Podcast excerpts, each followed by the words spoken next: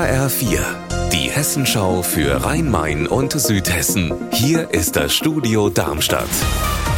Mit Mike Markloff. Hallo. Frankfurt ist die größte Stadt in Hessen und damit auch der Hotspot für Kriminelle. Die Corona-Pandemie ist vorbei, überall steigen die Straftaten in Deutschland wieder. HR-Reporter Frank Angemund, auch in Frankfurt? Ja, deutlich sogar, um mehr als 13 Prozent auf rund 109.000 Straftaten, aber immer noch niedriger als vor Corona 2019. Sehr erfreulich ist, die Einbruchszahlen sind massiv zurückgegangen, sie sind so niedrig wie 1971. Nicht so toll ist die steigende Kriminalität im Bahnhofsviertel. Polizeipräsident Stefan Müller fordert deshalb weiterhin eine Waffenverbotszone und Videoüberwachung.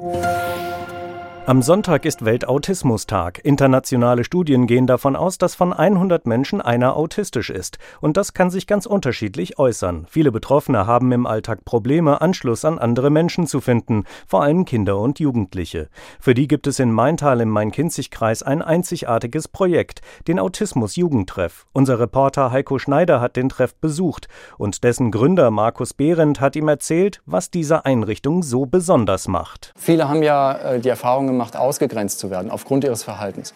Und das ist hier anders. Weil eben jeder anders ist, ist anders sein normal.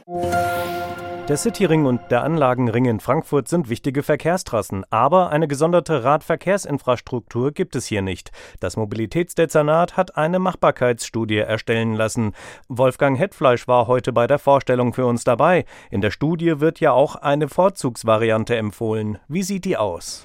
Die sieht so aus, dass sowohl am Anlagenring, das ist sozusagen die äußere Klammer um die Innenstadt Frankfurt, als auch am Cityring, das wäre dann die innere Klammer, dass da jeweils eine Fahrspur für den Rad Radverkehr entstehen könnte. Man muss sagen könnte, wir sind da jetzt ja in einem ganz frühen Stadium, aber da haben die Planer eben hingeguckt, was ist am besten umsetzbar und haben gesagt, gegenläufigen Radverkehr oder ähnliche Dinge, das lassen wir mal bleiben. Also ist die Idee, auf jeder dieser beiden großen Trassen jeweils eine Radspur. Das ist dann baulich an manchen Stellen vielleicht ein bisschen eng, aber grundsätzlich möglich, sagen die Planer.